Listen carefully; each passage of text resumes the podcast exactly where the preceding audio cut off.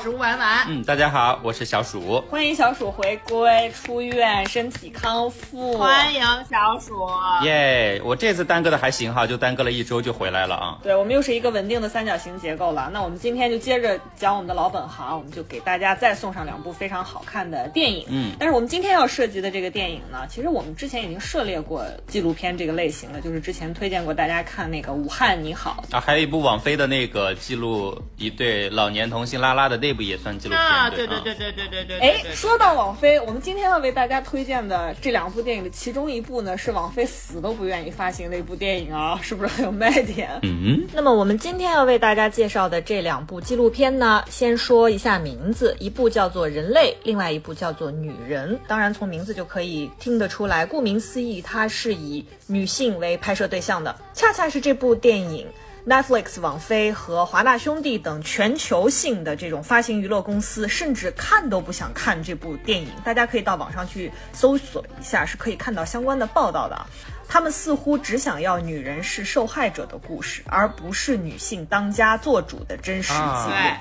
这不妨成为我们今天这期节目一个进入的视角。正如北大教授呃戴锦华曾经说过的那样，只要有一天在这个世界上，女性两个字会让一些人感到不舒服，那我们都理应继续成为女性主义者。嗯，是的。他还说过另外一句话，叫做“所有秉持倡导公平正义的人都应该成为女性主义者”我始终啊，我始终希望至少我自己能够站在弱势群体的这一边，因为这是我们作为这个世界上一个孤绝的个体在。公平正义上唯一可以坚持的东西，就是我们很可笑啊！我只能 坚持我的立场，我甚至没有什么可以行动的空间。可能说到这儿，大家就我不知道为什么，可能会有一些些感觉说，哦，他们又要来讲女性了，对我们又要讲女性了。这个世界上一半儿的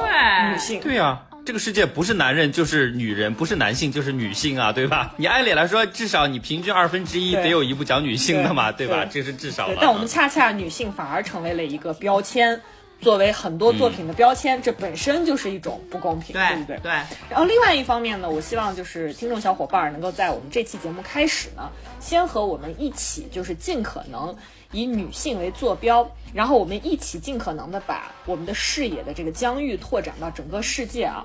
如果放置在整个世界的话，我觉得我们大概可以总结出这样几个有关性别的事实。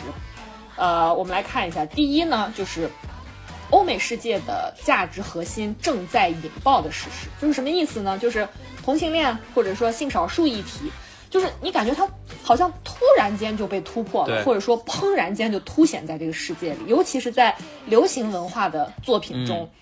就是你找不到一个特别逻辑的开端，就是因为什么，然后开始产生这个，然后慢慢的铺开来，没有，就是性别议题好像是突然间开始进入到漩涡，就它好像作为突然作为一个标新立异的一个存在，来证明你的先锋性啊，是这么一种概念。对，就它突然开始被大量的进行讨论，然后我们也找不到这个坐标是是怎么样以一个逻辑来展开的，对吧？然后以及你也可以肉眼看到欧美的主要国家的这个法律啊、法权层面，在性少数的议题上。开始慢慢的有所改写，对吧？同性恋的合法化，对不对？等等。第二件事呢，就是曾经我们觉得是专属于女性社群的很隐秘的所谓的腐文化啊，啊就是腐女文化，对吧？以前我们叫腐女文化，我们现在说的是腐文化。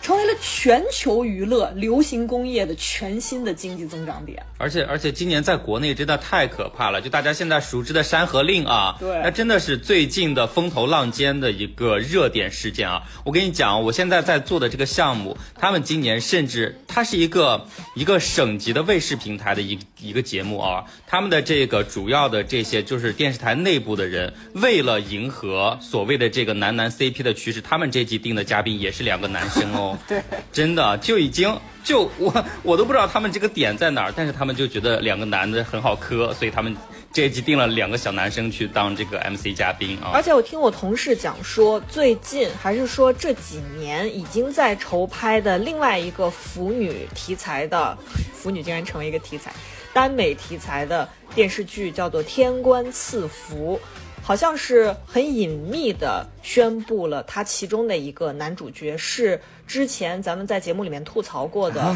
演员请就位里面的一个参赛者，叫做丁程鑫，好像他是内地某个男团的成员。结果这个口子撕开之后，另外一个男主角的人选到现在还没有定下来，据说是打得头破血流，所有人都在争，包括你们。呃，听过的那些从韩国回来的男团的，已经算是中生代的，也在抢这个。今年有四五部这种男男 CP 类型的剧准备上啊，就是因为之前有那个王一博和肖战的那个叫什么叫什么《陈情令》放在前面，然后这是第二件事实，对吧？就它突然成了全部娱乐的一个经济最好的一个经济增长点了。第三呢是声势浩大的那个 Me Too 运动。呃，展示了应该说，相较于全球激荡的上个世纪二十世纪六十年代，就是全球女性的这个生存状态与社会状态，我们看到在 Me Too 运动中是那样的激烈，那样的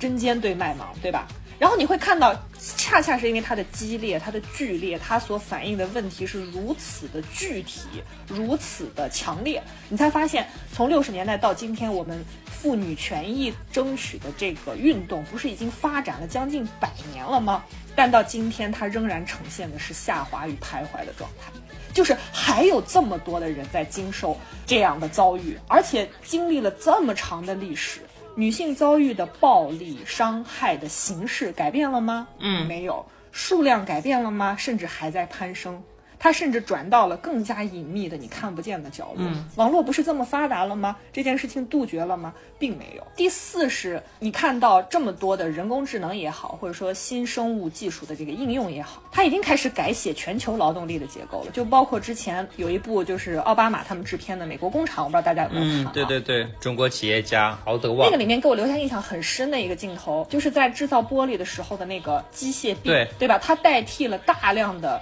工人在进行劳作和生产。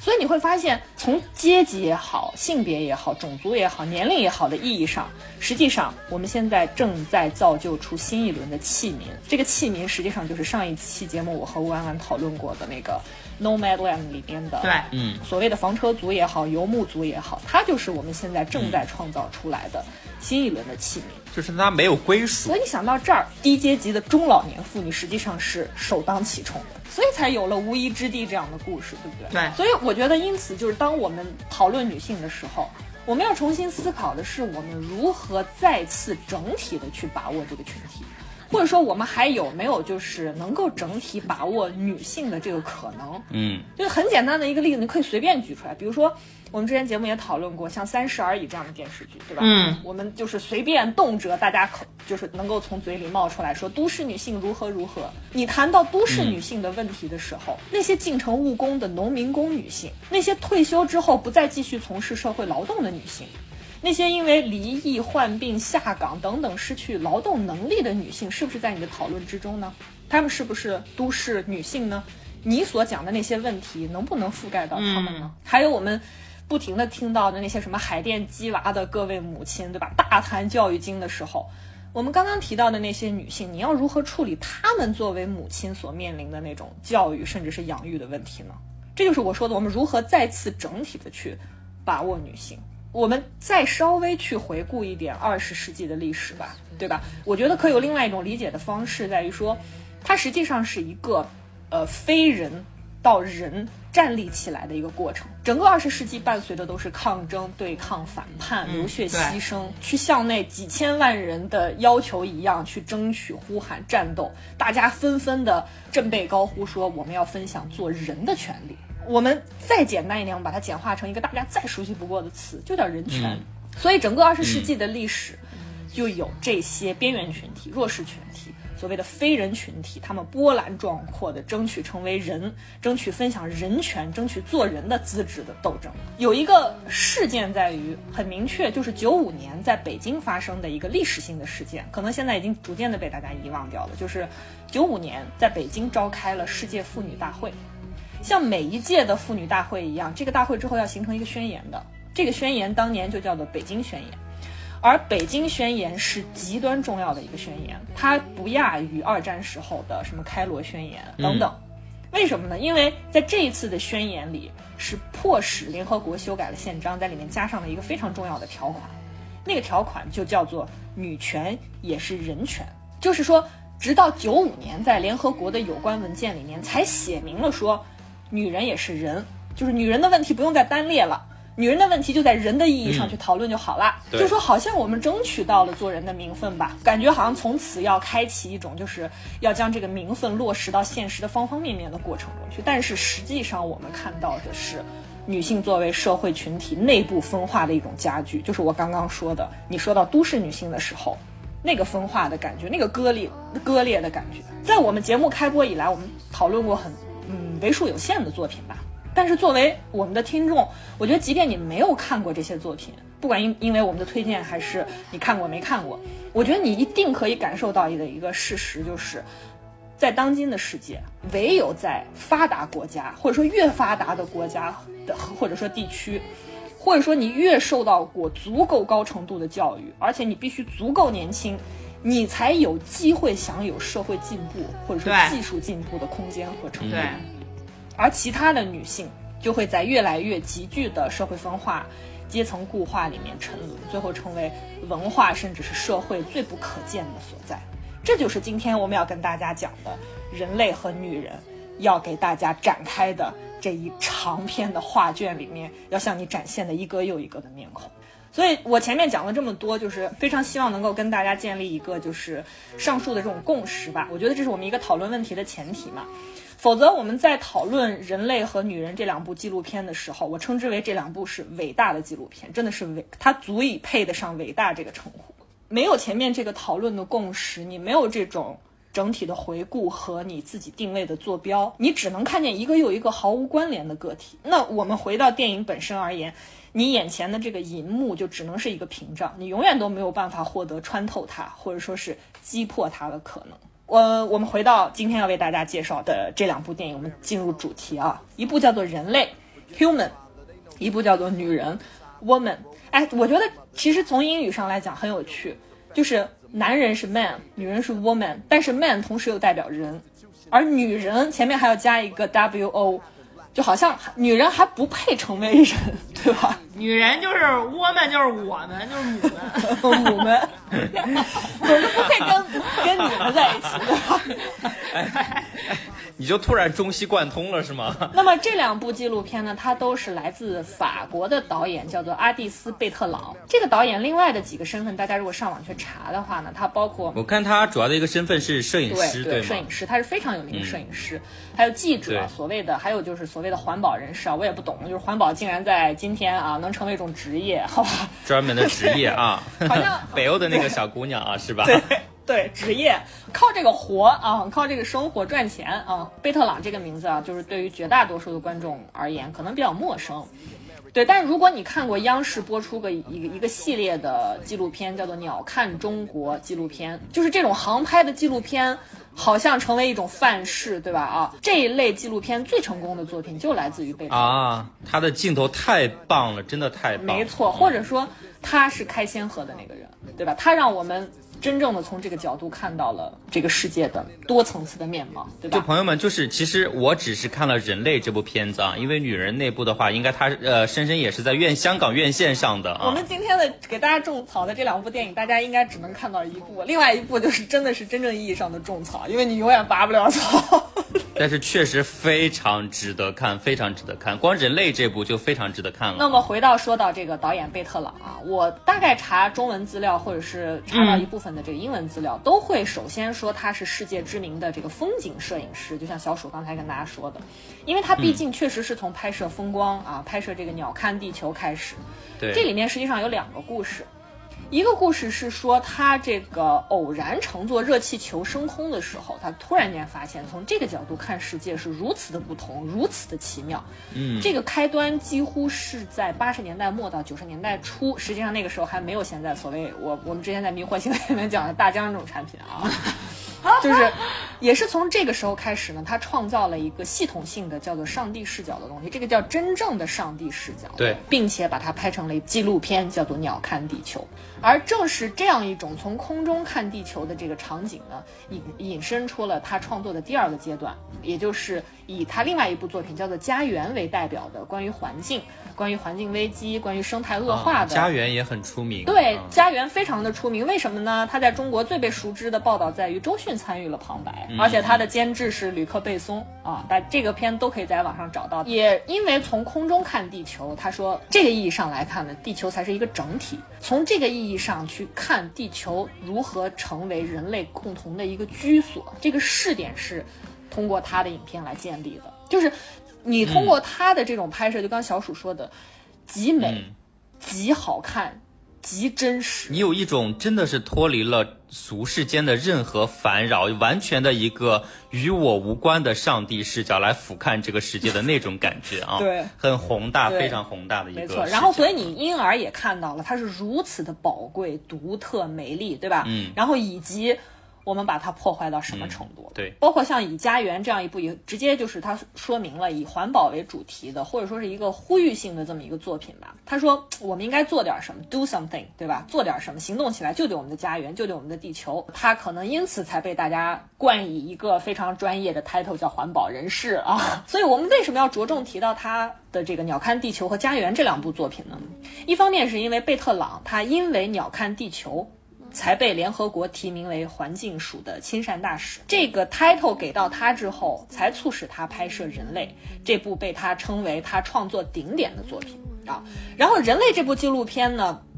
它是涉及到整个联合国的历史的。你在那个片中去看的话，你会看到它有清晰的讲述到了两个转折点，一个是在九二年里约热内卢召开的这个地球问题首脑会议，还有就是在二零零零年通过的一个叫千年发展目标的这么一个计划。这个目标就是说，呃，提议将联合国融入到地球上。当时是六十亿，现在是七十亿人的这个日常生活中去。当时的这个联合国秘书长就是我们非常熟悉的安南安南嗯，所以呢，才有了一个叫做“七十亿个他者”的项目，我们翻译叫“七十亿个其他人”啊，这么这么一个项目。然后，《人类》这部纪录片呢，正是在这个项目的开展中来完成的。然后，另外一方面呢，如果大家已经看过《人类》啊，我觉得就是或者说稍微看过一些镜头，因为这个片子实际上在网上会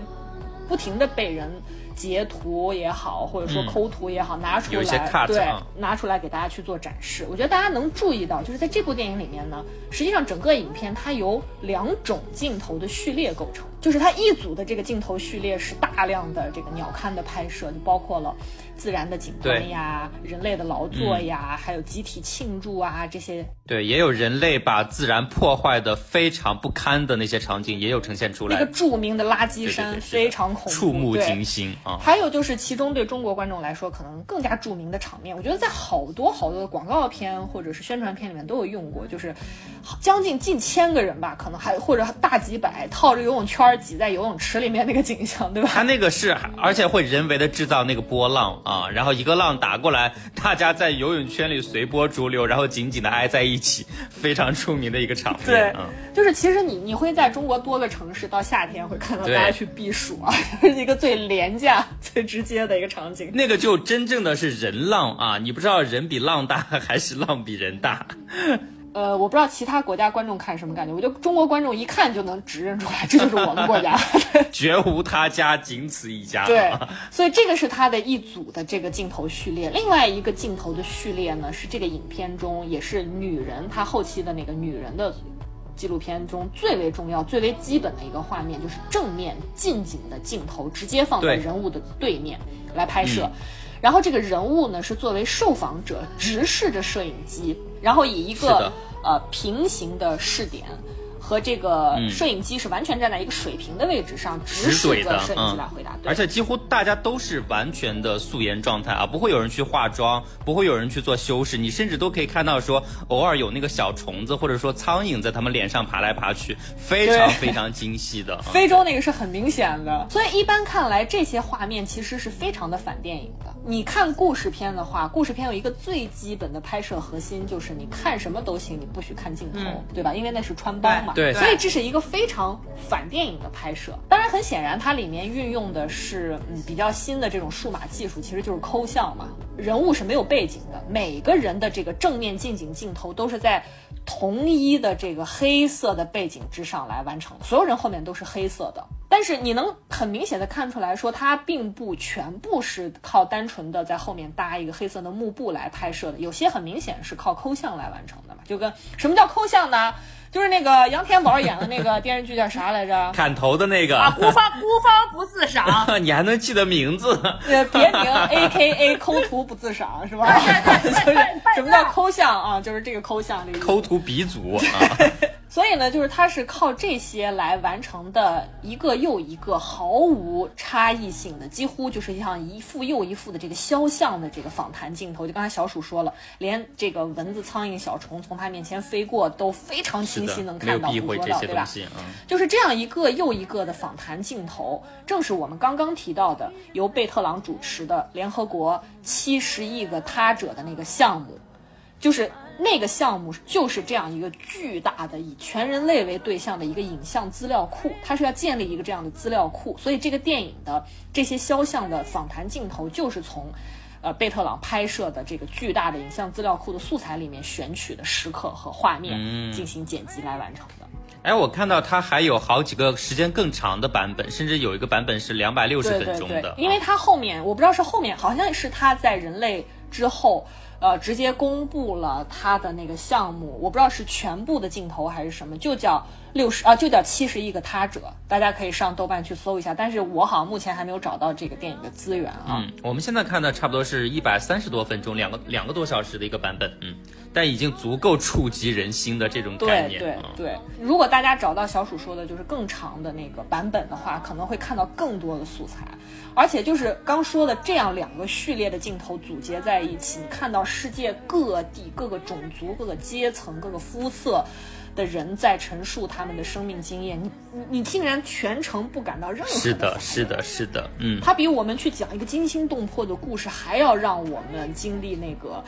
一下高兴、一下悲伤、一下痛苦、一下愤怒的那种情绪上的变动，对吧？对，因为他的这个讲述者是在不断的做变化的，就是每个讲述者他可能就讲几句话，然后完了就切到另外一个讲述者来讲，对对对就是不断的在转换，但是他们都是去分主题，比如说有些地方会讲到贫穷，有些地方讲到家庭，有些地方讲到性取向啊，讲到爱等等这种，但是任何一个人的这种发言都会非常直接的抓住你，因为他在讲跟自己有关的非常真实的过去几十年以来的人生经验和故事，所以是最直接有效的方式。因为它里面有大量的来自非洲的人群，那些在我们看来不那么画引号文明，对吧？或者现代的社会的那些人的讲述，你看到那儿的时候，你甚至觉得说。只是看那个人的肖像，他已经足够离我陌生了。但是你又听他的故事的时候，他又足够让你能够看的那个瞬间击破那个屏障，感非常能够感同身受的感受他在那个经历之中遭遇的种种的磨难也好，或者说快乐也好，对吧？因为情绪是最真实的东西。非常真实，那个真实到就是你觉得只是三言两语、只言片语、极光片语，那它足以让你感受到一个世界。那我们说回到电影啊，就是有一个问题在于说，呃，包括接受很多中国记者采访的时候，就是贝特朗都有提到过的，就是为什么一个成功的确立了以鸟瞰的这样一个试点进行记录的导演，突然间所谓的天使降临人间，对吧？就是说，为什么他的视角突然间就从空中到了地下，而且是直接瞄准这么具体的面孔呢？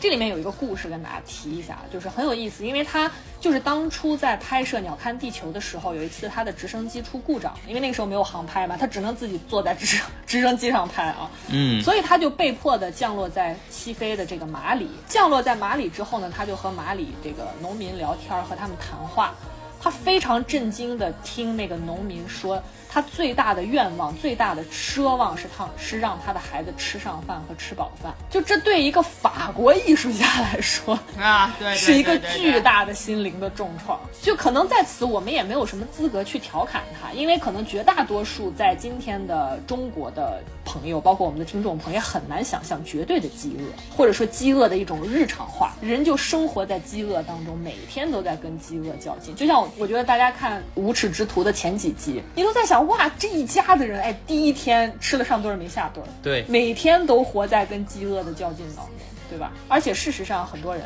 呃，就很多人每天每分钟他死于饥饿，这个我们就不不展开再去讲了啊。我们就说回到他的这个经历，他就说到震动他的不光是说马里的这个农民跟他说说，我我的梦想就是养活我的孩子，让他们吃饭，对吧？然后更大的一个震震惊在于说，他说这个农民直视着他的时候，四目相对。他发现这个农民没有任何的怨恨，也没有乞求，没有卑贱，也没有怨恨，就是他只是在陈述着一个他生活的事实，而且同时是充满了尊严的。就是这是他第一次意识到，他从空中看地球的时候，地球是一个整体，对吧？他想从空中来建立一个整体的对地球的观感，但是这个时刻是他第一次想从地上来看地球，就是他觉得这个是。看到了，包括我们今天在新冠的这个事实面前都不能不看到的东西，就是一边是我们一直在倡导的，或者说我们大家好像在某些层面、某些我们没有时间和精力去辩驳清楚的层面认同的那个叫做人类命运共同体的东西，对吧？我们觉得好像我们是息息相关的，对吧？尤其在新冠今天这个事实面前，你更加是这样想的，对吧？但另外一方面。你一定是可以感受到我们在今天节目最前面跟大家稍微提到的一些分裂、分割、沟壑、壁垒，包括各种物理的、有形的、无形的墙如何把人类彼此隔绝开来，个体之间是如此的不同啊！又包括小鼠之前在迷惑行为里面讲的，less 和 gay 这堵心灵的墙是多么的厚，对吧？就太多东西你会去想当然，当你真正的去接触它的时候，你才会发现原来如此，原来还有这样的存在方式。对，就包括如果我们没有讲这个故事，可能很多人觉得啊，你去非洲，呃，或者说像去印度，很多人会追着你屁股后头要钱，因为他们穷也饿，也想吃上饭。但是同样有马里这样的农民，这样的一个想要让他孩子吃饱饭，但没有办法保证摆脱饥饿的这样一个农民，他同时是充满了尊严的活着的。所以就说他觉得金牛，他拍摄《鸟看地球》这样让你赞叹自然的神奇啊，自然的美啊，地球的美，然后再到他拍《家园》，提示大家说，你看地球已经被破坏到什么样的程度，应该去拯救地球，然后再到人类这个电影的时候，你会看到他的视角是平视着每一个人的。直视着每一个人的，倾听他们的故事。我觉得这个片子里面就是它镜头非常棒的地方，在于它非常完美的把这种俯瞰地球的这种风光旖旎的这种所谓的风景的这种图像哈图景和直视人心的那种面对面的能够触动你的那些。人的脸和表情，它真的是组合的非常好，节奏感也掌握的特别好。就是你说的前面它有一些镜头组合在一起，实际上它是有逻辑性的。比如说这一段，它是讲一个人是如何遭受到个体的对他的暴力，然后后面你会看到，因为社会结构如何造成对他的伤害，以及战争对他带来的摧残。对那种宏大和细微之间的不断切换，都会让你觉得。非常的妥帖，就像呼吸一样。是的，是的。所以就说他这种呃一个又一个由这个数码抠像完成的这种肖像式的采访镜头，我刚才通过呃我给大家介绍，还有小鼠给大家的这个介绍呢，就是你能感受到它的这个有效性，它是如何能够在一个纪录片里非常有效的把你带进那个世界里面，或者说把你带进真实的这个地球真正的。空间里面，所以他的这个这种采访式的镜头呢，又一次出现在他二零一九年的这个作品叫《女人》这部纪录片里面，就叫 Woman 啊。只不过这一次呢，他的采访对象是来自世界各国、各种族、各阶级、各年龄的女性组成，她们以同样的方式面对镜头来讲述她们作为女性的这个生命经验和遭遇。然后，但是和这个呃纪录片《人类》不同的在于说。刚才我们提到人类的，呃，他除了这个肖像访谈的镜头以外的另外一组序列镜头是主要以这个鸟瞰的画面组成嘛。但是在纪录片《女人》里面呢，除却了她的访谈镜头以外，其他的画面则全部是以水平机位或者是仰拍的机位来展现个体或者群体的女性的面相的。就她们可能是，就是音乐节上摆动身体的女性，也可能是这个工厂里面劳作的女工，也可能是这个街道巷弄里面啊一边顾着生意一边顾着孩子的母亲，等等等等。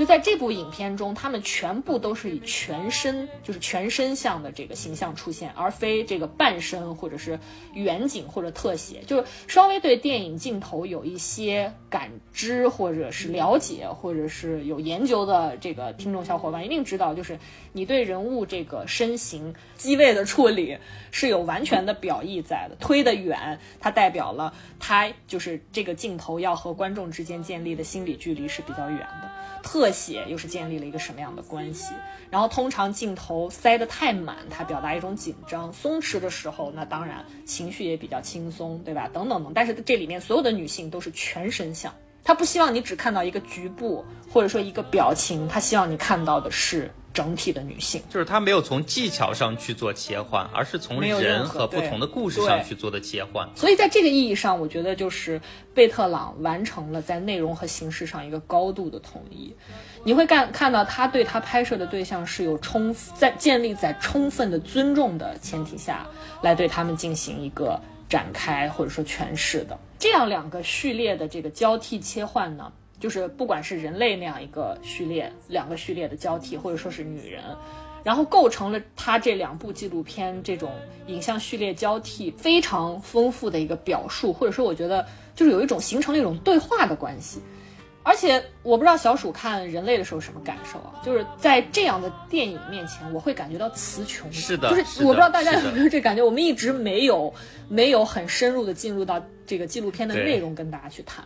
因为那一个又一个画面我没有办法去描述，我没有办，我就是我感到我没有什么语言可以去替代这个画面本身，或者说没有什么语言可以达到它画面的那种丰富性。我去翻了一下我朋友圈，因为因为我确实在二零一七年的时候，我当时就是在这个深深野的推荐之下，我去看了这部片子啊。然后我当时看完之后，整个的感受就和刚才深深野给大家描述的一模一样，就是非常的词穷，你完全无法形容当时看完这个片子之后整个人的这个感受是什么啊。然后我我去翻了一下我这个朋友圈，我当时是这么写的：它是一部非常难以妥帖形容感受的一部纪录片。当你习惯了和自然和时间间去相互雕琢、去相互厮磨的这个人类，这个命题其实看起来非常的宏大，而且苍茫，好像跟你没有什么关系。但一旦当你把这个镜头切换到无数个非常具象的生命个体的脸上的时候，那些眼睛和嘴巴里面所传递出来的喜悦、恐惧、难过、愤怒，那些生活的艰难、生命的不公、生存的不等，所有的这些才是让我们成为人类这个一起涌动的潮水的这么一个原因。就所有人类汇聚在一起所制造的这种潮水、洋流、江河、湖海，那同时呢，我们也在不断的懵懂的记录着自身的每一次漂流所抵达的最终的方向。所以我最后写了这么一句，我是说。深夜震撼，唯愿故事不朽。所以我是真的也没有办法去形容这个故事了。对，看一下女人吧，所以非常非常震撼，这就是我当时所有的这个感受。就真的你你真的没法找到一个非常确切的词来形容它，你只能说这个片子里面每个人的故事都是那么的足够打动你，都能够让你去想说，啊，我想看看这个人，我想知道他之后怎么样了，我想知道他现在的生活有没有得到一些改善。对对对，你会追问，你会特别想要追问这些人的命运怎么样了。对对对，我想不断去寻访，我想知道他们在后面的生活当中，他们是一个什么样的状态？他们比当时是更好了，还是更差了？我一直是有这么一个疑问在的尤。其我记得他那个人类的开篇是一个囚犯，而且他是呃被判了无期徒刑，对而且他是谋杀了一对母子，而且最后对方没有寻仇，反而教会他爱。对，就是这是非常真实的发生在一个杀人犯身上的故事，它就在最开始呈现给你。曾经你会觉得人类真的很渺小，他的感情怎么会那么的脆弱而微茫？但是你这个时候又看到人也可以因为一些经历，突然间他心里就会产生一个很巨大的苍穹，他的疆域就被拓展了。对，在很多小说里面或者说影视剧里面，经常会讲什么回头是岸啊，我们都觉得这是瞎扯。但是你但凡放到这个人身上，你会发现这个故事那么的具体、生动又真实。我觉得这是非常难得的地方。这个人类这个片子，它聚焦的人群，我们可以去看一下。就如果大家有去看的话，你会发现它都是相对偏远的。底层的啊，有这种不堪回首过往的这些人，他们的故事啊，就相当于是最渺小、最卑微的这些人的故事。但也是这个世界上最庞大的人，对最庞大的人群真正庞大的人群，是的，是的，没有被言。说的，地面上浮现出来多么五彩斑斓的世界，你就知道在它之下有多么晦暗的世界。就像网上的那个图一样，那个冰山的上面和下面。永远都不能忘记，真的是这些最底层的人民，他们构成了这些江河湖海最基础、最庞大的部分，他们才是真正的人类的大部分的群体。对，就是人类本身。是的，其实是这样，就是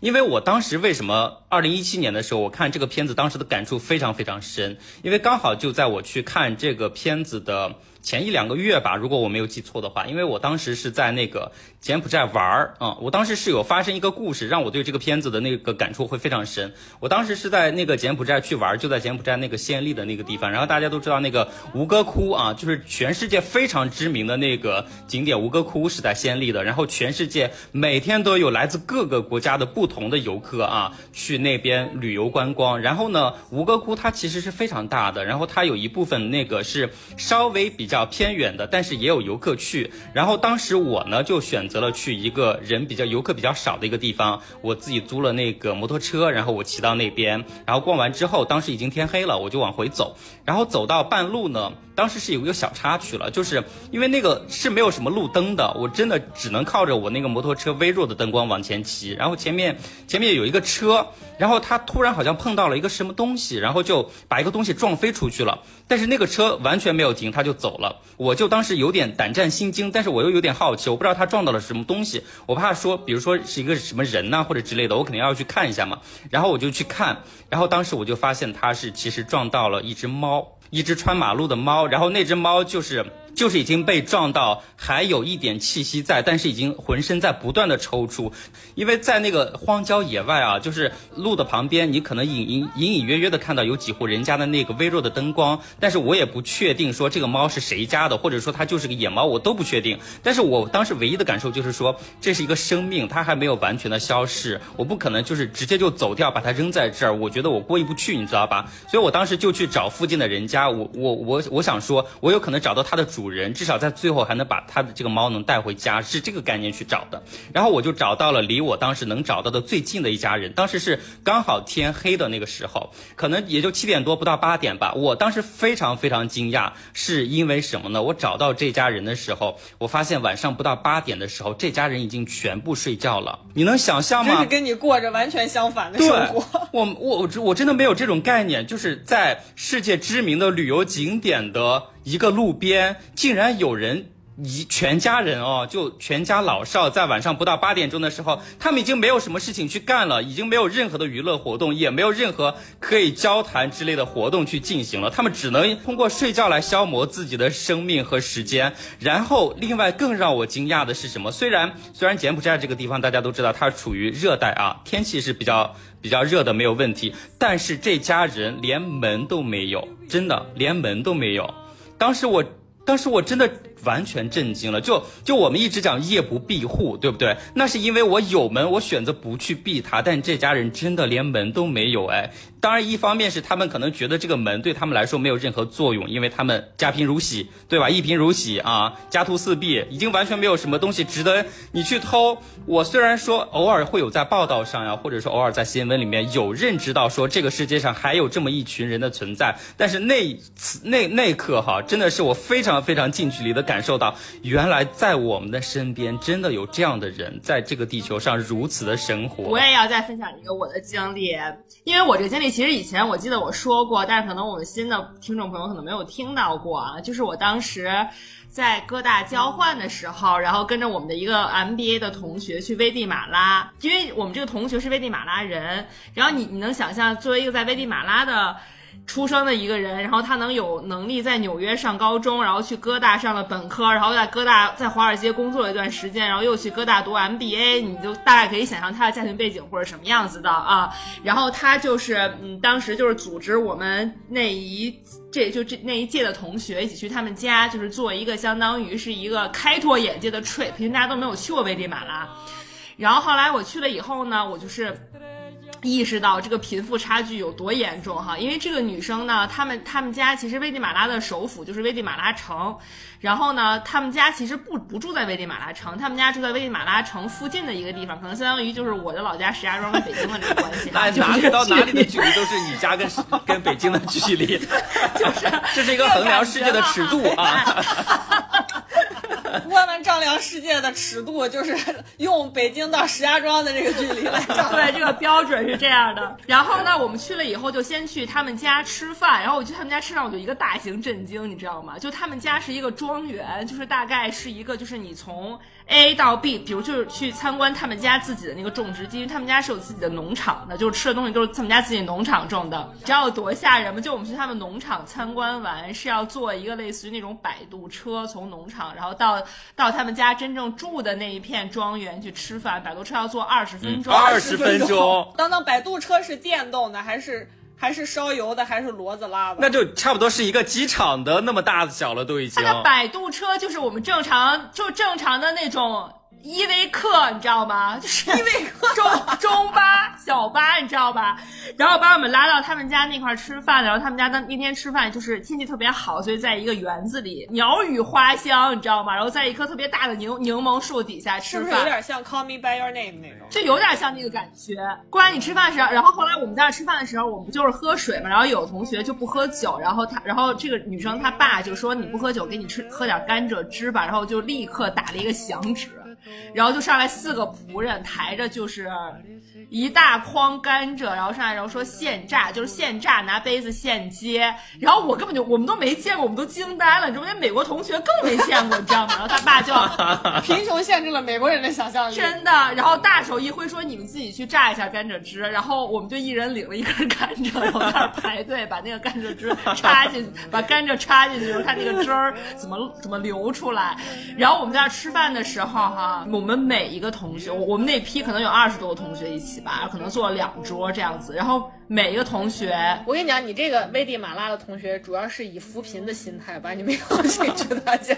哎，我觉得真的，我我我觉得他是出于炫耀的心态。我跟你讲啊，然后我们坐在那，我们每一个同学背后都有一个穿了白衬衫打领结，然后拖着一个银盘子的 waiter，每一个人背后都站着这么一个人。就他们家就是伺候我们吃饭的这些仆人就有至少二二十个啊，然后我们在他们家吃完这顿饭以后，你知道我们就是疯了，然后我们就没想到说，我妈她看着那么朴素啊，每天也是穿北脸和阿迪达斯的一个女生，你知道吗？然后我说天呐，居然家是这样的，然后这个女生就跟我们讲，她说他们家每年，因为他们家其实是就是做这个，这叫咖啡、糖、香蕉，不是不是咖啡，他们家生产建材的。就是你知道为嘛也要盖楼吗？就是还要有一点那个钢筋，就是需要这个东西嘛。然后他们家每年给危地马拉贡献的收入占整个危地马拉国家收入的百分之七。Oh my god! Oh my god! 一家人，就是这样一一家人哈。然后我们当时就整个就就是疯了，然后我们剩下的几天就一直在他带领下游山玩水，你知道吗？然后去的都是特别 fancy 的地方，因为去危地马拉有很多欧洲人还有美国人去那是看乡野是那种度假，你知道吧？就得住很好的酒店，然后我们吃饭都是在什么高尔夫球场啊，然后都是吃西餐，就是这么一个地方。然后到我们这个行程的最后一天，这女生就说，我觉得还是应该大家去带大家去就做一些志愿者活动。你说我们不想做志愿者，我们就想在这醉生梦死，酒池肉林。美国人就很吃这一套嘛，你知道吧？就一说要做志愿者，美国人疯了，说啊天哪，说终于就可以看正危地马拉，然后他就找一个又找一个依维柯啊，就把我们拉去了 这个危地马拉城的城中央啊。然后结果后来说，我们今天做这个项目呢，也是我爸爸掏钱。一直 support 的这么一个项目，就你知道，在他的话语里面，他就觉得他，我觉得他爸爸是一个特别大的慈善家。他说我我家住的那个城市，其实最开始大家都是文盲，都没有念过书。他说是我爸给他们修了公路，建了学校，然后呢让这些孩子来上学。然后我就斗胆问了一句，我说那这些孩子来上完学，他们有什么工作机会呢？然后这个女生就说，我爸会给他们提供工作机会呀，说说他们上学就是学怎么做建材呀。然后就直接来我爸的工厂接着做建材。他又说，我觉得要不是我爸的话，他们肯定就是一辈子连字儿都不会认识。他们现在起码会操作做建材的机器了啊，是这样的一个关系。为自己培养工人。对，然后后来我们当时就到了危地马拉城中间，说我们当天的志愿者项目是干什么呢？就是做炉子。就是呃，就是做烟筒，做烟筒，就是我们每个人可能会领领一大截那个，你知道，就咱们就是就就是，我觉得那什么材料，可能是某种金属的那个筒子卷起来，你知道就很简易那种，可能把它插在一个什么管上，就可以把那个做饭的烟导出去啊，就是这么的一个东西。然后说说我们今天做志愿者项目呢，就是每个人可能每三四个人一组，然后给你分配一个家庭去帮他们安这个烟筒。然后结果后来呢，我我就我就说天呐，我说他们是我我说这有什么可干的，你知道吧？就我理想做志愿者，难道不就应该是嗯做点更实际的工作吗？就光插一个烟筒什么可插的？然后后来我都到我分配那一户，我真的整个人我都震撼我三观哈！我反正我这辈子哈，我去过地方我没有见过那么穷的。他们的地哈，他们没有砖，也没有平地，也不是土，就是纯泥土。泥土地一一户怎么弄呢？就是用咱们搭那个街上搭那个简易工棚。的那个材料就是在那泥土地上，可能围十平方米，这就是一户啊。然后我们一进去以后，里面所有的人，就我进那一户是一个妈妈，然后有四个孩子，然后呢，所有人都光着脚，都没有鞋，没有一个人穿鞋。然后那个地上就是蚯蚓在爬，我当时就差点没抽过去，就是你看那大虫就在他们地上爬，你知道吗？然后那个地上可能就就是就放了这个铺了一个那个塑料布，然后上面铺了一个毯子，他们就晚上就睡在那儿。然后呢，旁边就有一个呃，就是自己拿那个砖头垒的一个一个一个灶啊，他们在那烧火做饭哈。然后后来这个，然后这个我们这个带带我们的，就是每个每每家会分配一个当地的人带我们去安那个烟筒嘛。然后当地人就说说，因为危地马拉吧，说为什么这个烟筒这个事儿特别重要？说因为他们每天做饭那个烟特别熏眼睛，说他们危地马拉的女性基本上到六十岁就瞎了。就看不见了啊！就是因为烟熏的太严重了，说所以我们的这个志愿工作其实是呃可以帮到这个女性延缓她们视力的衰退。后来我当时都疯了，我真的完全没见过那样的，你知道吗？他们在旁边等，就说能不能把这个烟筒安得快一点，因为他们中午要做饭。然后后来我就问你们中午要吃什么呀？就问他们小朋友什么的。然后小朋友就不会说英语嘛，他就啊啊啊说一堆。然后那人就帮我翻译，说他们中午的午饭就这一家人四个孩子加一个妈妈，就是吃三块玉米饼。然后我一看那个玉米饼的那个 size，就是咱们平时吃的那个，可能比月饼稍微大一点儿那么大。我就我就说那你们爸爸在哪儿啊？然后他们就是说，爸爸其实是去那个其他城市打工了，有可能就是去这种建材厂打工。然后说他们这个附近的这几户吧，然后基本上有百分之八十的爸爸出去打工了以后就再也没回来过了，就不知道去哪儿了。就头两年可能还寄钱，后来钱也不寄了。然后他们可能就是每个人会经会会种那么几亩玉米地。然后就是妈妈白天去种地，然后再回来做饭，然后孩子就在满街跑啊，可能蹬蚯蚓玩啊，就什么也没有，就也不可能上学，然后也没有什么基本的什么，就基本的就是就是活着，就我觉得真跟畜生一模一样，就是有说除了除了吃玉米饼吃不到其他任何东西，啊，然后他们那个地方，因为刚刚小耳朵他那个他建的那个柬埔寨那边那个没有门，他们那儿没有门，他们的门就是那个工棚。多多出来可能一块板材，就两边拿铁丝勾到两边的墙上啊，然后进门的时候把那铁丝就是解开进去，然后再给它拴上。然后他们就跟我说说，就是隔壁就住他们不远的地方有一个女的，就是自己一个人独居，然后就是老婆就是老公也不在了，孩子也孩子也大了也离开她了，但她就是就是残疾，就是那个腿不就不好使哈。然后说就是每天晚上都会有男的进去强奸她。就是我当时就觉得说，我天，我就我去，就你永远不知道这个世界上还有人这么的生活着。对，然后你去了一周以后，你前六天都是在过那样醉生梦死的生活，然后你最后一天会见到这样的现实，我当时就觉得说，我天，太震撼我全家了。所以我觉得你应该特别能理解贝特朗为啥从他的直升机上下来到地上来拍人了。是是是，对，真的是。像贝特朗他在谈到他的纪录片《人类的缘起》的时候，他有过一段话，我想起来，当时他说。说，一大概意思是说，我们得去倾听人们内心的声音，我们必须对话，因为身处信息时代，人与人之间实际上是知之甚少。这样下去，你怎么能指望使世界变得更好呢？所以他才说我要拍电影，让那些默默无闻的人诉说自己，你听他们从容的怎么去谈他们的理想、嗯他们的忧虑。其实贫穷是发生在这个世界上嗯各个角落，对包括我们之前。呃，聊这个《山海情》谈到的之前在中国西海固那样的嗯贫穷的生活的境遇，对吧？对嗯所以另外一方面说，也只有中国能在世界干脱贫这件事儿。我们说回到这个呃人类这个电影啊，我们看到。这个在球场里面，球迷这个助威呐喊的那种声势浩大，对吧？你在无边无际的这个沙漠里面，农民骑着骆驼深深浅浅的前行，对吧？你看到了，甚至在那个我记得是玻利维亚的一个盐池里面，水流冲刷形成的那种天空之镜，对？吧？红还有那个红色的生像生命之树一样的，对，那是最后的一个镜头。对对对，啊对，然后还有你看到在这个苍茫大海中，一个非常孤独的灯塔，它如何日日夜夜的和风暴去进行战斗，对吧是的？就你在这样的画面面前，我们为什么就是刚才包括小鼠和万万也跟大家分享了他们的经历，我们是感到词穷的，我们无话可说，因为这些东西，本身是的，是的。已经足够丰富了，这些经历、这些画面，对吧？所以你像在这个人类里面，大量的充斥着这样的人，这样的小鼠说的世界上最广大的人群，也是最普通、最底层的人，他们讨论他们的快乐、幸福、痛苦、暴力，讨论杀戮、战争。讨论大屠杀，对吧？讨论灾难、贫穷，甚至讨论贫穷中的绝望，对对吧？还有战争、嗯移民、难民，就是你看到那种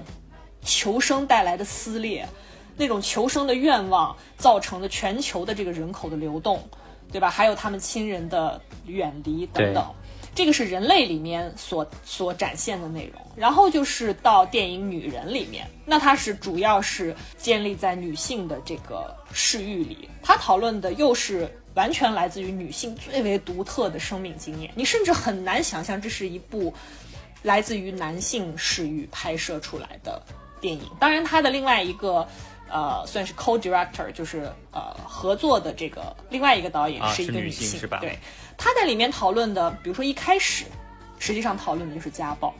这是女性最为广泛能够见到的，是的，在这个世界上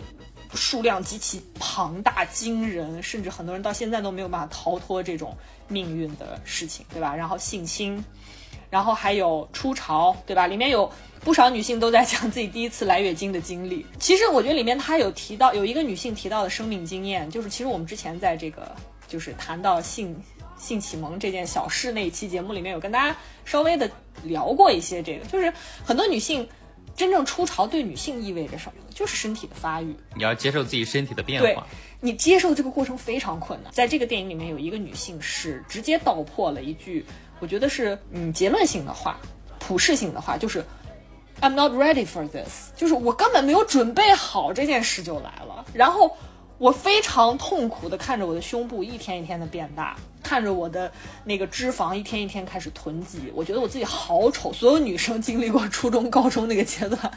都知道，就是女生有多么在意自己的外貌，以及多么在意外貌给自己带来的痛苦和不自信。男生是没有这些困扰的，就像杨丽说的，我考了四十，我真是个天才啊！那么普通，却那么自信。哎，有些男性还是有的，就是大部分直男不能一棒子打死啊他们真的没有没有太太多这方面的困扰。然后还有比如说割礼，非洲现在很多的女女性还在经历的割礼，对，还有教育问题，对吧？里面有一个非洲的女性就谈到，她第一次学会写自己名字的时候，那种兴奋和无与伦比的快乐。她知道我我我是谁了，她通过文字来认识和确认她是谁。然后还有更典型的，其实是在这个片子里面，当然是，嗯，某一个特例，但是在我们中国人的视域中是非常广广泛的存在着，以及刚才吴婉婉说到，在世界各个角落，实际上都是很典型的，就是一个农村青年的女性，家里就是有一个上学的哥哥，所以他必须辍学，然后还有谈到就业啊，谈到性，就是我觉得谈到性这块是非常有意思，就是因为。里面谈到女性对性的探索和感受，就以及世界各地的妇女同胞都不约而同地描述了男性自以为如何使女性兴奋的方式，以及这种方式高度统一，而且极度荒谬。什么呀大家看到就通过 A 片可以看到的一些形式，苗太肯定问你爽不爽，是不是很爽？对对对爽爽。他就心里默认你肯定很爽。关键是你会看到世界各地的教育程度不同的、肤色不同的、人种不同的，高度统一的描述出这样一超有默种行为。契在这方面。然后你就会发现，其实很多人诟病说中国男性的性教育是通过 A 片来完成，其实不是，这个世界上绝大多数男性都是通过 A 片完成的。对，对然后里面还有一个女性就说到这一点的时候，她就说，嗯，可能这些男人以为他们以后的人生一定会遇到一个像 A 片里面女演员那样的一个女人和自己做爱吧。然后他就说，但是你遇到的是真实的女性，然后真实的女性就是不会有 A 片女主角那些反应的。还有就是谈到比如说性高潮啊，以及呃。嗯破处这件事，对吧？很，你就像波伏娃说的，大多数的女性的破处都是在半推半就中莫名其妙的结束。就像里面问到一个，应该是美国的一个女孩，问她说：“你还记不记得第一次自己第一次的性经历？” 那个女孩就嗯，第一次啊，然后就一直笑，笑到最后说出来一个问题，说：“我都不知道他叫啥。哎，其实很多男生也是哎，就这个方向来说，人类是平等的啊。你毕竟是作为性少数群，你是说男生和男生不知道对方是谁，还是说男生和女生？没有，我说的是很多直男他也会分享自己的故事啊，很多直男乐于分享这些故事的好吗？我听了已经不下，呃，反正至少好几次了啊，就交给了什么莫名其妙的的。OK，如果大家想听这一类的迷惑行为，请大家扣一，好吧？我们小鼠专门开一期，好。然后他们也会谈到爱情，对吧？或者说挚爱啊，还有很普遍的，只作为女性才拥有的生命经历，就是妊娠，对吧？做母亲。甚至是堕胎，对吧？还有一些就是日常中你经常会看到、经常会经历的，比如打扮自己这件事儿，整容，就是它里面有一个法国的职业女性，非常细节的描述她每天花在打扮自己这件事情上的精力和时间吧，对吧？就跟我上一期节目里面跟大家讲到，每天你就要花时间站在你的衣柜面前想你要穿什么，谁和谁搭配，配什么鞋，配什么耳环。然后里面还有一个年迈的女性啊，讲到说她，呃，人生的挚爱。她遇到一个挚爱，一个男性，如何让她意识且深信自己在她的另一半眼里是最美丽的，以及她因此而不会那么再去在意其他男性对她的目光，因为里面有很多的女性提到说，他们会非常在意，只要他们出门，不管自己长得是普普遍意义上的漂亮还是不好看。他们都会非常在意，所有人看他们的目光都会在想，是不是我的屁股不够翘，是不是我的腿太粗，是不是我的双下巴出来了，是不是我的眼睛太小，等等等等。然后这个女性就提到说，这件事情让她活在这个世界上感到非常的富足和踏实，但是很可惜，她的挚爱已经离开她三年了，就是去世了。然后她又讲到这三年，她是如何又一次的陷入到迷茫和黑暗之中。然后以及她后面又有不同的女性讨讨论关于患病，对吧？女性你会看到里面呃拍摄到，就是我刚说的有一组是专门拍摄女性的裸体的画面。这个裸体的画面是会拍到各种身材、各种身形、各她的身，你在她的身体上会看到她整个人生的经历。尤其是我说到患病这一点，你会看到切除了一个乳房的女性，你也会看到全部切除了两个乳房的女性，因为乳腺癌现在是全球极高发的癌症之一，而且它对女性带来的死亡和伤害是极大的，对吧？你会看到在他们身体上的那个痕迹。哎，这里有个小科普，男性也是可能得乳腺癌的，就是那个 Kevin 告诉我们的。无耻之，大家看无耻之徒也是一个对百科全书是啊。的对。然后还有老去，有一些女性在里面讲到她面对老去时候的那种痛苦或者说无奈，但也有些女性就会觉得啊，我我很高兴，我作为一个女性，我可以面对我十八岁的美丽，我可以面对我三十岁的美丽，以及我六十岁的美丽。哎，这样的女性太少了，真的太少了。以及后面讲到的，我们在新闻里面不断的看到，就是我说的女性解放已经或者说女性的抗争经历了一百年，但是你仍然还是可以看到数量日渐增多的女性妇女买卖、奸淫、掳掠、暴力和毁灭等等，对吧？里面有几个女性全部都是因为家极端的家暴被毁容了。也在里面真实的在讲她的体验和她的遭遇啊。就是我不知道大家怎么感觉啊，不论是人类还是女人，我看的时候，我第一次观看他们的时候。我的震动在于说，我觉得每一张脸都是这么的美，就是在那样的没有任何修饰的情况下是这么的美。你看到那些苍老的、消瘦的，还有那种就是掉了牙，就你甚至觉得他根本没有钱，也没有机会，也没有条件补上去牙门牙的那种牙齿。那种没有经过牙齿矫正、极其的参差不齐、凹凸不齐的，但是你看到每一张脸都是如此的美。他们在讲自己故事的时候，眼睛里都是放着光芒的，是真正的光芒。就是导演说，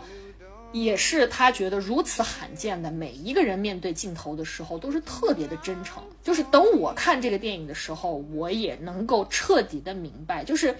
那种真诚，它不意味着你。找到一个人，然后把摄影机架起来，说：“哎，我有四十个问题要问你，对吧？”就是这意味着，我觉得是意味着时间，意味着一种共享，意味着一种陪伴，而且意味着。你能看到那个摄制组如何在长久的交流中和那个访谈者所建立起来的那种信任感，让他们放下戒备，建立信任。然后我在这边特别想跟大家分享，就是我观看《女人》这部纪录片的一个观影经验，真的是极差无比。为什么呢？呃，我在开头说了，这部电影呢是二零一九年拍摄的，它在二零一九年呢就在威尼斯电影节进行了展映，然后二零二零年实际上要在全球铺开进行公映啊。但是因为新冠疫情，呃，就是供应的这个国家很少。后来呢，就是在去年十二十二月份的时候，实际上它已经是要在香港的院线进行公映了。但是因为香港一波再一波的这个新冠疫情的卷土重来，它又下架了。然后网飞也不买。这次我之所以还能看到呢，是因为香港最近在搞法国电影周，于是呢，它就作为法国电影周的一个展映电影上线。然后这边我想说一点啊，你在香港搞法国电影周，是想给香港的同中国香港的同胞们看法国电影，对不对啊？那你怎么保证香港人全部都看得懂英语呢？而且里面是全世界各地的人都在说，各地不同的语言，没有任何的翻译。为什么？我想说这个行为非常的荒谬啊，就是因为包括在北京国际电影节这样一个刚刚开始的一个电影展。的这样一个活动里，我以前在香在北京的为数不多的几个，比如说看智利的电影、巴基斯坦的、日本的，因为它不是一个商业行为，它只是展映，所以它不可能购买版权方投资去为它进行字幕的翻译嘛。但是它都会找人在这个整个电影的影院荧幕的最下方找一个物理介质，就是一个滚动的字幕屏。给你播放一个可能它节奏 match 度没有那么高的，但是它也会给你作为一个参考。但是在这部电影里面没有，整部电影呢就只有电影原本带有的画面上面放在一边的英文字幕，除此之外什么都没有。做展映的片方我不知道是香港电影资料馆还是香港的法国文化协会之类的这些机构是没有在翻译上做任何的工作的。另外一个呢是我身边坐了一位。大概是中年男子，为什么我说我看这边这部电影体验非常非常的差？是因为，呃，他从一进来开始就不停的在动，就是不知道他是要干嘛，好像背了一个很大的包进来之后呢，就是以那种特别自在，就像上自己家炕一样那种自在，来回的扭动他的身体，然后把双手放到他的脑后勺，就是希望能够靠在后面，就是如何找到一个更舒服的姿态来看电影。他全程又不是全神贯注的在看电影，他不停的在看他的手机，感觉就是不知道为什么为何而被摁着头摁在这儿看这部电影。然后同时呢，他不断的在这个电影的过程中发笑，就是当女性去讲她们，比如说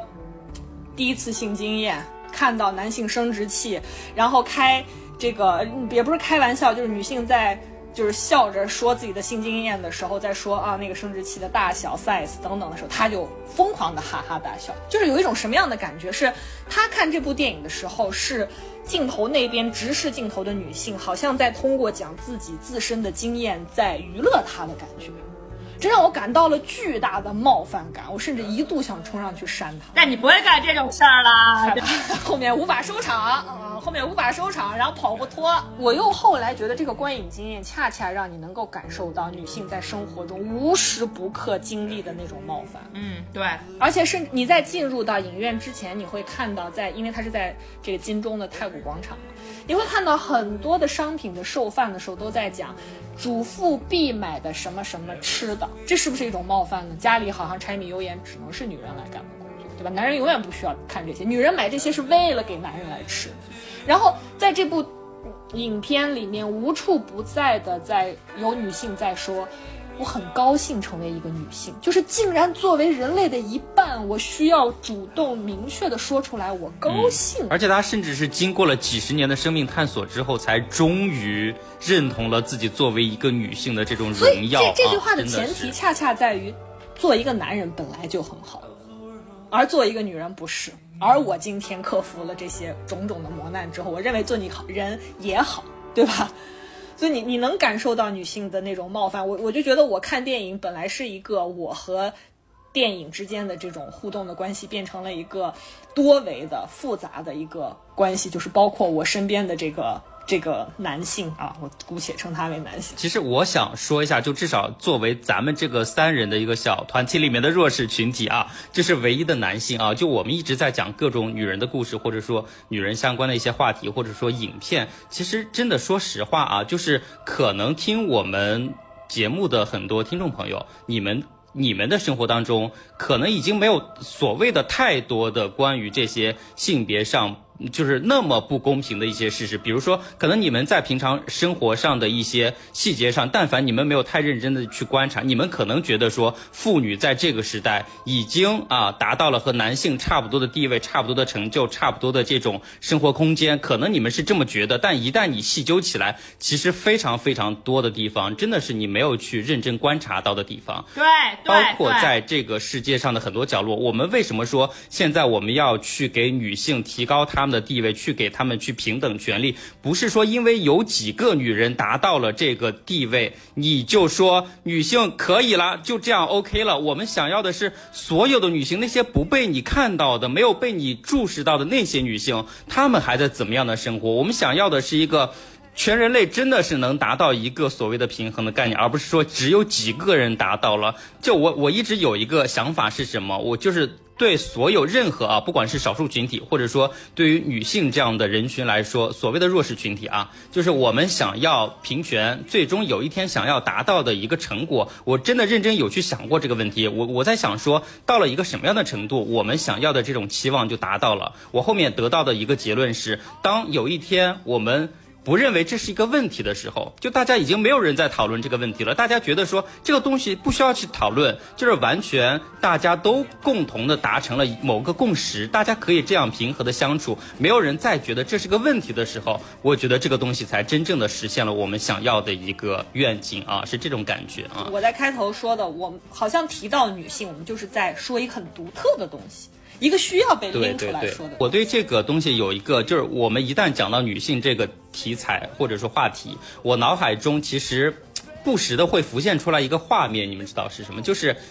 就是在前几年的时候，因为我在云南，在云南那边少数民族的地区生活过几年的时间啊。因为大家也知道，少数民族的这个内部的一些气氛，就是尤其是关于性别这方面，它真的是。不太好的一个方向，对对对，我给我印象特别深的一个场景是什么？就是当时我住在那个少数民族地区，是住在一个山坡上啊，然后那个山坡呢，就是它。只有小路可以上下来回，就所以说，当后面就周边的一些村民有了钱，或者说想把自己家的房子修改成民宿的时候，他们就要去翻新这个房子嘛。然后他们但凡翻新，然后把旧的房子拆掉，把新的材料之类的运上来的时候，因为没有那个大路，所以车是开不上来的。所有去做这些体力活的全部是女性，全部是女性。我真的亲眼看着，就是少数民族的女性，就是背着那个背篓，然后把那些大块的砖头，然后放进。自己的背篓里面，然后沿着那个非常窄的那个阶梯一步一步的背那个石头上下。我真的看了非常久，我觉得那是非常让我有触动的一个时间，因为在那之前我不觉得说都已经什么年代了，男女难道不平等吗？我当时怀着真的是这样一个想法，但是当我看到那个场景的时候，我发现原来真的是有这么一群人是在这样的生活啊，这这类的女性还在这样的生活，真的是让我想象不到的一个地方。对，对，你会发现，你就不管是电影里面的受访者，还是，呃，小鼠跟大家说他见过的这样的女性，你会觉得她也太过柔和和温驯了吧？就是根本没有机会给她去意识这个问题。他们没有反抗的余地啊，根本没有。对，对，就真正我们说性别的暴力暴在哪儿呢？暴在让你意识不到这是一种暴力。是的，是的，是的这。是最可怕的地方啊！所以你看，像《人类》或者说《女人》这样两部纪录片，你会看到贝特朗他作为一个导演，他既是他提供给你的既是这种世界性的视野，对吧？包含着爱的视野，同时你也可以在他的作品里，你是直接望向他者的，望向一个不同于自己的人的，望向差异性的人群的这样一个视野，对吧？就是我觉得他一方面是在讨论电影一个很重要的问题，就是电影的意义究竟是什么，对吧？就是我们在看的时候，我们究竟在看什么？对，我们看这些的时候，我们究竟在看什么？就电影当然自有它一个呃内在的生命和活力。就我刚说的，我们可以穿透屏幕，穿透磨合，对吧？穿穿透现在技术的迷障，去看见、去发现、去认知，然后在这个意义上去体会我们的共通之处，在真的看到他人的意义上去认知自我。你可能在这一时刻是真正让你意识到暴力所在的那一个时刻，然后感知如何感知我们同被标炳在或者说同被统摄在人类这个意义上，或者说同作为女性这个意义上。还有就是，我觉得这个电影就是我刚才可能提到了一点点，我觉得有一个时刻是非常好玩的，就是。呃，作为纪录片而言，它的这个拍摄实际上提出了所谓的纪录片伦理的问题，是啥意思呢？就是我刚在前面说过的，它直视摄影机，对吧？因为纪录片和故事片是不同的嘛，故事片要假装故事在自己发生，故事在自行的涌现，因为它从不望向你，它从不和你接触，对吧？但是纪录片的摄影机是时时刻刻的提醒你摄影机架在哪里。摄影机是在场的，是必须被暴露出来的，对吧？因为它要提示你这是真实的，它不是那个故事本身。所以我们就是在这样的一个情况下，像这样的电影、这样的纪录片，它就必须要去处理摄影机和被拍摄对象的一个关系，这个就叫做纪录片里面人与摄影机的伦理关系。所以我觉得贝特朗他作为一个纪录片的摄影师，如何去面对你的对象？对吧？这里面你是不是在侵犯他？你是不是在伤害他？你是不是在盘剥他们？你是不是想要占有他们？这个是为什么叫做伦理问题？但是我觉得，只要大家看过这部纪录片的话，刚才小鼠也跟大家分享过他的观影体验，你根本不会有这样的感觉。就不光是因为摄影机它机位的这样一个完全直视的水平的平等的这样一个位置的设定，也不光是因为你看到那些被访者都是非常的坦荡的、赤诚的对，面对镜头，他是在跟你对话，那种真诚和真切，也是因为他整个的这个氛围、情感、基调，让你明白，就是这里面是没有矫情的，没有伪善的，而且没有俯瞰，就所有的？情绪都是水到渠成的啊对，，他没有他让你从头到尾看这个纪录片的时候，你作为观众，你只有一种期待，就是一种想要获知的一个急切的感觉，没有别的，你就想知道这个人发生了啥，或者说小鼠说的，你想追问他后来怎么样了。对对对对，我想扣许啊、就比如说，我想提一个小小的一个例子啊，就是《人类》这部片子里面，其实因为我们刚才讲了那么多，没有涉及到其中具体某个人的一个很具体的故事，因为这部片子里面其实是有一个唯一的一个中国啊，一个中国女性，她呢其实是你一听她的口音，包括她描述的那个场景，其实她就是在广东的某个工厂里面打工的这种我们叫厂妹儿啊，然后她就用那个非常蹩脚的那种不标准的普通话，然后给我们诉说他工作的那个场景。他是说啊、在工厂里面这个流水线上生呃呃工作生活，然后呢，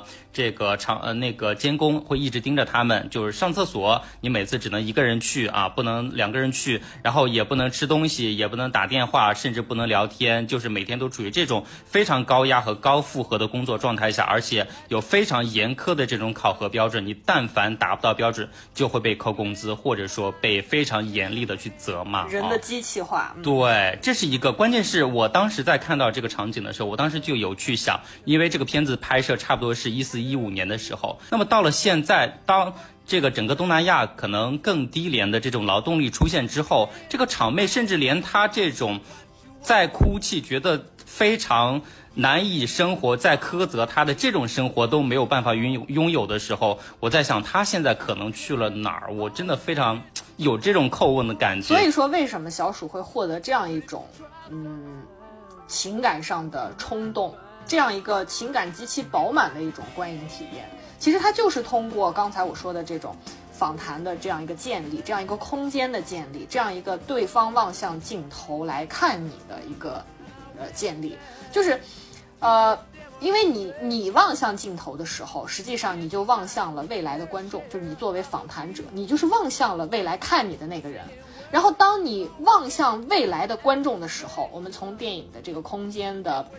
结构上面来讲，荧幕所谓的银幕，也就是这个虚拟的世界的封闭性就被打破了，所谓的第四堵墙嘛，吧？对对对女人、人类这样的纪录片当中，那个直面摄影机的，当然是这个纪录片本身是没有这个禁忌的，但是当它作为一个就是结构性的元素出现的时候，就是它望向，它打破了第四堵墙，它就是在望向我们，望向摄影机后面的创作者和记录者以及未来的观众，对吧？所以我们看它，也使得我们被看，而我们被看，也使得我们看见。对吧？这个看见当然不只是那一个，就是我才在最前面说的一个又一个割裂的个体，你一定看见的是一个更加丰富的、被广泛联系着的世界，对吧？所以就是说，通过像人类、像女人这样的纪录片看他们的故事的时候，你经由他者才能真正的认识自我。就是刚才小鼠说的，那个在云南的女性。她每天去搬那个石块，她什么时候能够意识到她是谁，以及我是谁，他者又是谁？就是别人是谁，我是谁？就你怎么去建立自己这样的一个在这个苍茫的宇宙中的存在？我觉得这个是人类和女人这样的形式的纪录片带给我们在观看上真正的意义所在。因为你看到了差异，你看到这些矛盾复杂。你看到了不同，你才能看到你所面临的这个充满危机的世界到底是什么样子的。只有在这样的角度下，在那一个又一个的鸟瞰镜头、平视镜头、全身的拍摄，一个又一个肖像式的访谈，你看到这么多的面孔，这么多的命运的时候，你才能真正的意识到你是多么的渺小，从而才有机会能够突破你的阶级。你的种族、你的性别、你的立场，去真正的关照到在这个世界上你的坐标以及他者的坐标。那么，以上就是我们这期给大家推荐的两部纪录片，一部叫做《人类》，大家现在可以在网上去搜索它的资源，已经有特别高清的版本了。如果没有资源，当然可以在后台留言，好吧？但是另外一部《女人》呢，我们也尽量在网上进行关注，如果有资源的话，会第一时间在后台通，也不在后台，我们就会发条声明通知大家的。那 我觉得我们可能还是需要一个粉丝群，怎么办？maybe，那就请大家继续去发动你们周围的人来帮我们拓展一下我们的疆界，因为我们其中的一个 KPI 就在于，如果粉丝突破一千人，我们就建群。对，这是我们最早给自己立的一个 flag 哈，就是说在喜马拉雅上粉丝达到一千的时候，我们会建一个群。那如果大家想加群的话，扣一吧，好吧？就是你要加群的话，我我们三个人私下可能，特别是像我喝多了，可能会在群里口出狂言。如果觉得可以忍受的话，可以扣一。那我想，小鼠，我想问一下，这里面包括我爸妈、我舅舅舅妈，然后以及就是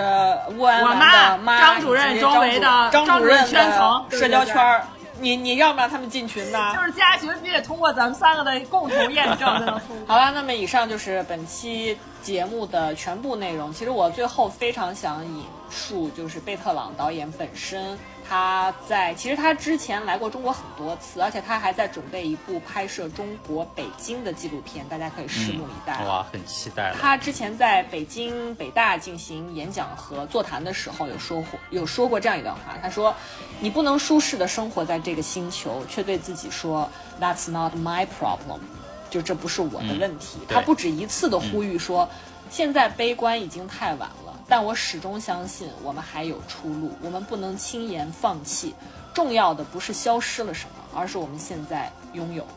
就是说，自然从来不需要被拯救，我们的星球也不需要被拯救，因为这个星球会一直存在下去。需要被拯救的是我们自己。我们要拯救的是我们自己我。觉得每一个不断的在追问自己生命的意义，追问这个星球的意义，追问你所生活的环境的意义，甚至追问你是谁。如果你有这么一个时刻向自己提问，那都非常欢迎你认真的收看这两部纪录片。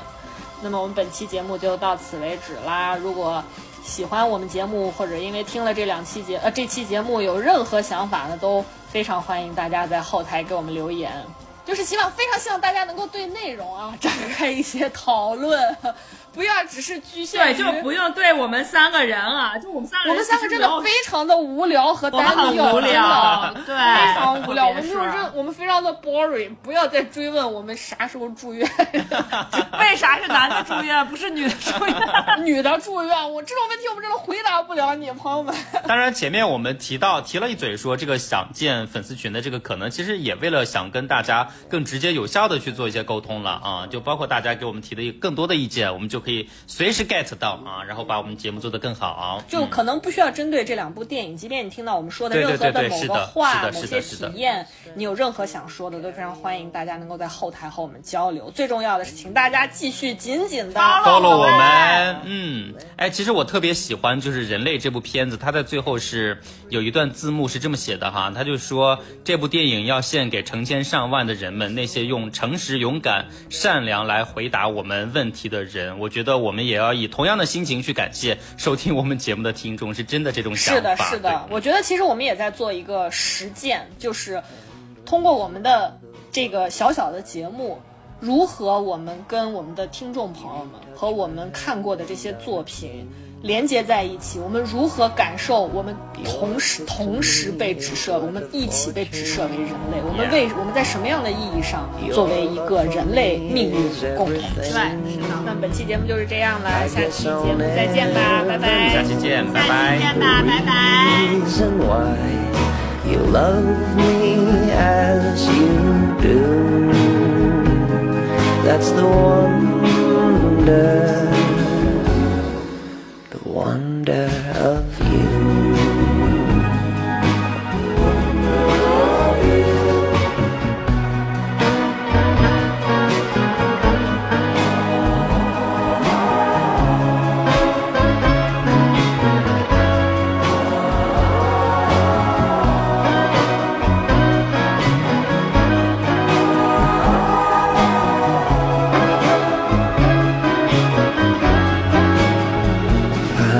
So only